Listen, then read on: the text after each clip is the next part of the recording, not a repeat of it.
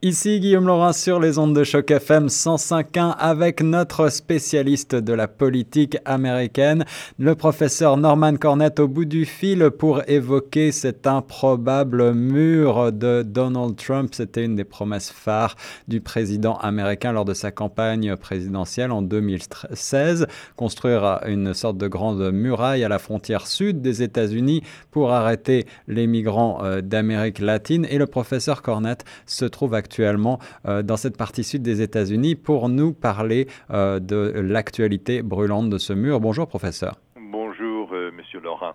Oui, effectivement, je suis à la frontière du Mexique et des États-Unis. De ma chambre, j'entends les, les US Marines qui tirent les canons du camp Pendleton, une des grandes bases militaires des États-Unis où on forme les US Marines et les Navy SEALs, puisqu'ils font partie des... Euh, euh, les deux vont ensemble. Et d'ailleurs, mon père était là comme militaire, comme soldat lors de la Deuxième Guerre mondiale et immédiatement après la guerre. Je l'ai visité moi-même en tant que en, tant qu'enfant. Hmm. Et, donc, en principe, n'est-ce pas, c'est le militaire qui assure la sécurité euh, des États-Unis, mais avec euh, l'impasse actuellement entre la Maison Blanche, le président Trump, et la Chambre des représentants, les, les démocrates qui sont majoritaires. Et, et je tiens à signaler, c'est la plus, c'est la, c'est la plus longue durée euh, de, ce, de ce fameux shutdown, ouais, de, cette, paralysie.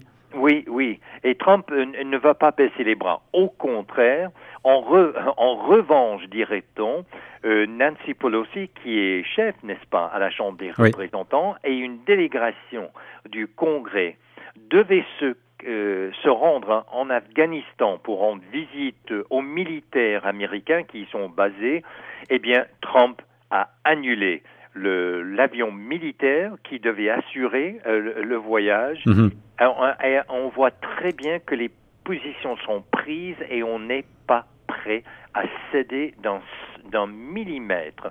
De plus, euh, la question euh, de, du, du, mur est, d'autant plus actuelle. lundi, pas loin, c'est-à-dire la frontière entre l'Arizona et le Mexique, dans la ville de Yuma, eh bien, il y avait, on a arrêté 375 euh, euh, immigrants illégaux euh, et la plupart, et, ça c'est très important, Monsieur Laurent, mhm. la plupart viennent du Guatemala, donc de l'Amérique centrale, et en, en, général, il s'agit non pas d'individus isolés, de jeunes hommes, euh, mais de familles entières, Monsieur Laurent.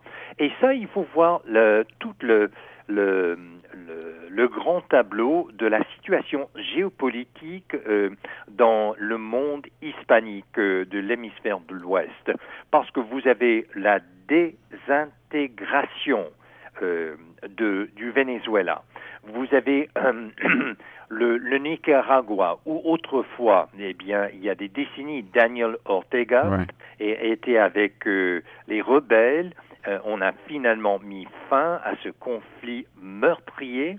Et puis, il est devenu, de façon démocratique, le, chef euh, du Nicaragua. Et bien là, on, dit maintenant l'opposition et autres et, disent qu'en fait, Daniel Ortega est maintenant a, établi une dictature. Ne parlons même pas de la Colombie avec le FARC et, et, ce qu'on. Moi, j'ai fait un atelier euh, dialogique avec le chef des forces armées du Canada, le général John de Chastelin, et que, qui lui est expert dans cette question des États qui, qui sont en désintégration dont, euh, et, des États qui sont, euh, on, on, les appelle des narcos états mhm. Donc, il, y a les États dans le monde hispanique qui échouent.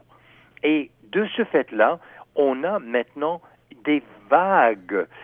L'immigration illégale, elle était toujours là. Moi, je l'ai vécu dans ma jeunesse. Mais là, maintenant, il y a des vagues entières, et non seulement des individus, des jeunes hommes euh, qui faufilent euh, à la frontière, mais des familles complètes qui cherchent le salut, rien de moins. Et je ne peux pas m'empêcher, euh, Monsieur Laurent, de penser à un film primé par le cinéaste grec Costa Gavra, mhm. qui avait réalisé en 2009 un film qu'il faut absolument que tout l'auditoire du Choc FM regarde, Al, euh, l'Éden à l'ouest, où il s'agit, et vous savez, là, les Américains sont en train de vivre ce, qu'on vit depuis un, bon moment en Europe. À cause de la Méditerranée, on, de plus en plus de gens de, l'Afrique, du Moyen-Orient, euh, euh, échoués sur les plages de, l'Europe de l'Ouest, l'Espagne, l'Italie et la Grèce, ainsi de suite. Eh bien, c'est l'équivalent de ce qui se passe aux États-Unis à cause de de la situation géopolitique dans l'hémisphère de l'Ouest à partir du Mexique. Et d'ailleurs, on parle du, du Mexique euh, en, soi comme un, un, narco-État. Mhm. Euh, donc tous ces facteurs-là, ces enjeux, ça, joue maintenant dans cette question. Et je veux bien croire que, que, que ce n'est pas nécessaire euh, pour assurer la sécurité euh, pour assurer la bonne mesure à la frontière, que ce n'est pas nécessaire de construire en mur, ou autre chose. et, ça, je tiens à signaler, et là encore, j'invite l'auditoire de Choc FM d'écouter ce qu'a dit en entrevue le, et c'est un républicain à la Chambre des représentants, William Hurd, et ce qui est important, il s'agit d'un représentant républicain, mais qui lui est justement la circonscription est à la frontière. Ça fait 900 000. Euh, il, fait San Antonio à El Paso au Texas. Donc, il allonge sa circonscription, allonge la frontière entre le Mexique et les États-Unis, et lui-même a fait valoir avec raison, euh, Monsieur Laurent, que, que, qu'on a un mur n'est pas la meilleure des solutions parce qu'il faut surtout, en tant qu'Américain avec le Silicon Valley, il faut surtout favoriser la haute technologie. C'est beaucoup plus efficace mhm. et, beaucoup plus durable. Et, dans le cas de Yuma, qu'est-ce qu'on a fait? On a creusé un tunnel en dessus d'une clôture. Mais qu'est-ce qui empêcherait d'autres de faire ça, même s'il y a un mur? Mais et c'est ça dont il faut se rendre compte. C'est ce que j'appelle la charge affective politique d'un mur, d'un objet si grand, plus grand que nature, au point de vue, euh, aux yeux de Donald Trump et surtout de son, sa base électorale, il n'y a rien qui a autant une charge affective politique qu'un mur euh, en, en quatre dimensions, solide, grand, fort, à toute apparence. Et c'est surtout cette charge psychologique et, ce qui explique pourquoi euh, Donald Trump insiste sur le mur. D'ailleurs, et, Donald Trump n'est pas seul dans cela.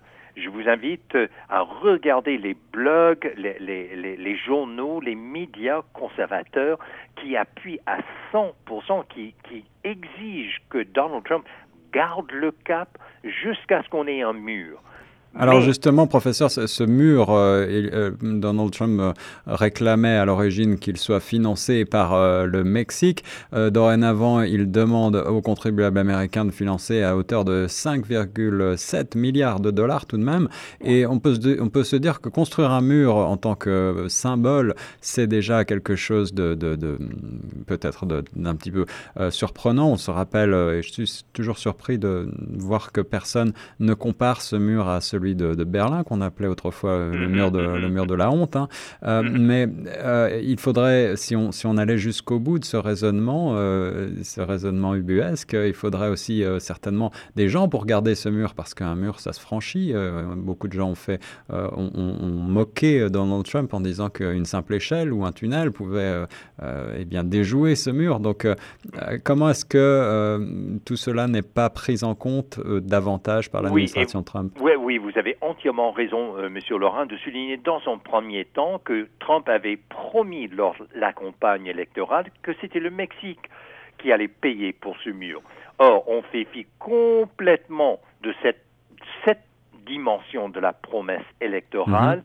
Et même, il y a des levées de fonds, croyez-le ou non, pour payer, le, pour que mhm. les Américains paient pour ce mur. Donc tout cela, je, je crois qu'il faut se rendre compte à quel point euh, là maintenant, et, et, puisque je suis à la frontière, euh, c'est tellement équivoque cette question, parce que si on bâtissait un mur, eh bien, les premiers à en profiter, ce sont, le, ce sont les gens, beaucoup d'origine hispanique, qui vont construire ce mur mhm. et, et, qui, eux, vont profiter des emplois, de, de, de, de gagner leur vie grâce à ce mur-là. En revanche, c'est leurs parents, c'est leur famille, c'est leurs compères qui, que, vise ce mur-là. Et, et il faut dire aussi, ici en Californie, euh, il y a une hiérarchie économique et sociale très très claire. Tous les gens, euh, tous les gens qui ont les moyens engagent des, euh, des, des, domestiques pour nettoyer, parce que ce sont des gens qui, qui, qui doivent travailler et, et, prendre la voiture deux, deux, une, deux, trois heures à la rigueur mhm. pour se rendre au travail, pour rentrer. Ils n'ont pas, donc ils engagent beaucoup de domestiques. Or, ces domestiques, M. Laurent, dans bien des cas, ce sont des hispaniques et souvent illégaux. Ça. Et, et, donc il y a une autre économie alternative dont on ne parle pas, mais tous les gens ici, les gens nantis qui ont les moyens, profitent pour nettoyer leur maison, pour garder leurs enfants, pour, pour jardiner, parce qu'il y a des domaines surtout euh, euh, à San Diego, il, y a des vignobles, il y a, il y a toute l'industrie ici de l'agriculture. Eh bien, ça relève carrément de ces gens qui veulent franchir la frontière euh, du Mexique et des États-Unis. Et puis au-delà de, au-delà de tout ça, euh, professeur Cornette, la faisabilité de ce mur euh, dans le temps imparti entre San Diego à peu près et jusqu'à la frontière de Brownsville, de l'autre côté des États-Unis. Mm-hmm, mm-hmm. Est-ce qu'on a une idée de combien de temps ça prendrait pour construire un tel mur avec ces montagnes, avec toutes ces, ces, ces, reliefs? Est-ce qu'on pense véritablement que, que c'est quelque chose qui serait faisable ou est-ce que ce mur euh, serait peut-être euh, finalement ne verrait jamais le jour? Mais dans un premier temps, euh, et c'est ironique, M. Laurent, je parlais avec une, une ingénieure d'origine vietnamienne. Sa famille avait travaillé pour le gouvernement américain au Vietnam pendant la guerre.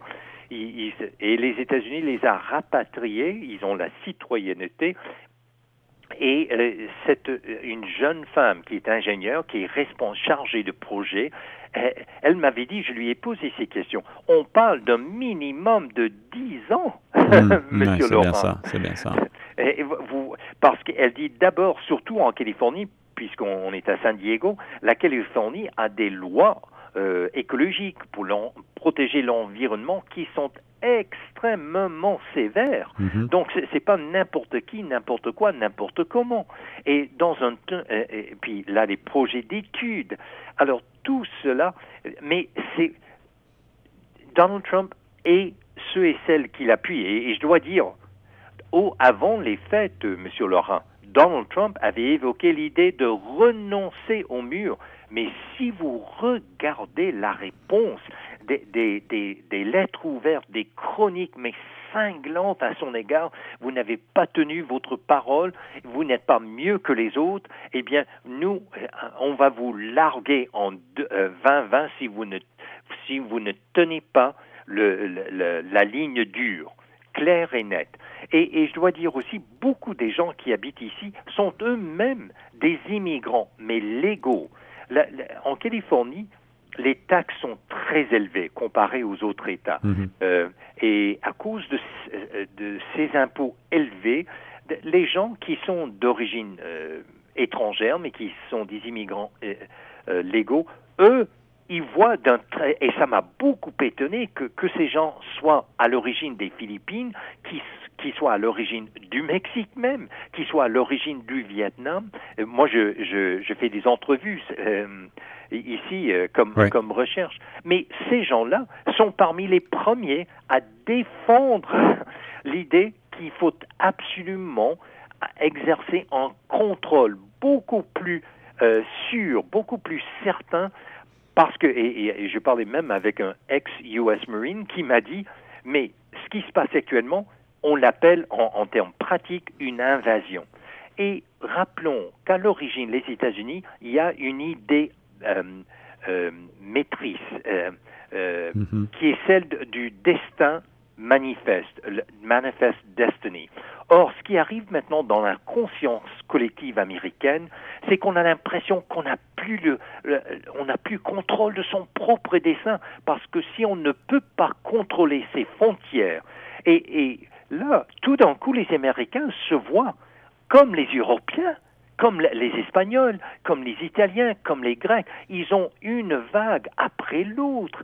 Alors là, il y a, il y a une tout comme on, en parle en Europe, n'est-ce pas? Oui, une peur de l'immigration. Il faut, il faut régler l'immigration, il faut faire quelque chose.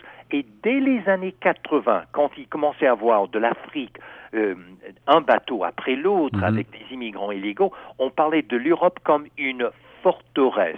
Or, il ne faut pas s'étonner qu'il y a maintenant aux États-Unis une mentalité de forteresse. Il faut, il faut garder le château fort. Professeur Cornette, dans l'actualité américaine, il y a aussi aujourd'hui euh, des accusations contre euh, Donald Trump lui-même qui sont sorties à, travers les révélations d'un site internet qui s'appelle BuzzFeed. Tout cela est donc à prendre euh, avec, avec, avec méfiance, mais malgré tout, on, pourrait penser, certains pensent en tout cas, que Donald Trump aurait demandé à son ex-avocat, Monsieur Michael Cohen, de mentir au Congrès sur la question euh. Euh, est-ce que euh, vous avez des commentaires à faire d'ores et déjà sur ce dossier? Mais là, c'est très sérieux, parce que si tel est le cas, Monsieur Laurent, il s'agit d'une possibilité d'entrave à la justice et les actes criminels tant qu'il est président, tant qu'il occupe la Maison Blanche, on ne peut rien faire sur les actes criminels d'un président euh, euh, actuelle. Donc il n'y aura pas de procédure d'impeachment. à la justice, là c'est autre chose. C'est une cause. C'est une cause éventuelle de, destitution. C'est ça. Et, il faut dire, euh, il y a une émission qui, passait autrefois, tout le monde en parle. C'est certain, du, du, côté de ceux et celles qui souhaitent la fin de la présidence Trump, tout le monde parle de cette possibilité d'entrave à la justice. Mais je dois vous dire aussi, je constate euh, ici euh, aux États-Unis, à San Diego, à la frontière avec le Mexique, je vois très bien que les lignes sont, les, positions sont tellement euh, prises et tellement opposées l'une à l'autre que je suis, j'ai l'impression maintenant, Monsieur Laurent, que tant et aussi longtemps qu'il est président, les, ceux qui s'opposent à Donald Trump ne vont pas lâcher prise, ils vont aller sans cesse. Ils le font. qu'on écoute CNN, qu'on écoute NBC, qu'on écoute CBS, qu'on écoute ABC, euh, et en revanche qu'on écoute Fox, On, voit que c'est comme la guerre des tranchées, mhm. carrément. Mhm. Et eux ne vont jamais, mais jamais cesser jusqu'à la destitution ou la démission de Donald Trump. Et, et, ceux et celles qui perdent dans tout cela, ce sont les citoyens américains, puis qui assurent la gouvernance? L'impasse actuelle en est la preuve cinglante que ça ne marche pas quand on procède de la sorte. Et quand vous mentionnez Michael Cohen, je dois vous dire aussi que les républicains ne vont pas se trouver sans un candidat valable en 2020. Et d'ailleurs, mhm. je vois déjà, croyez-nous ou non, Monsieur Laurent, je vois déjà des étiquettes sur des voitures Trump en 2020. Alors, euh, sur ce dossier, comme sur le reste, le témoignage de Michael Cohen devant le Congrès, ce sera le 7 février prochain, pourrait euh, s'avérer crucial et j'espère qu'on aura l'occasion euh, d'en reparler avec vous. Oui, oui, volontiers. Mais les républicains, ils préparent déjà l'alternative. Ce n'est pas pour rien contre Noël et le jour de l'an que le nouveau sénateur euh, de l'Utah, Mitt Romney, qui était ancien candidat contre Barack Obama, a, a publié une lettre ouverte d'une critique, mais absolument, euh, euh, il a tellement critiqué Donald Trump, on, on voit que les républicains préparent la suite des choses si jamais l'enquête de Mueller pousse Donald Trump au pied du mur, les républicains sont prêts pour une alternative valable. Au pied du mur, c'est le cas de le dire. Merci beaucoup, euh, professeur Norman Cornett, en direct depuis le, la frontière sud des États-Unis, qui répondait à mes questions sur Choc FM 105.1. Merci beaucoup. Merci à vous, monsieur Laurent.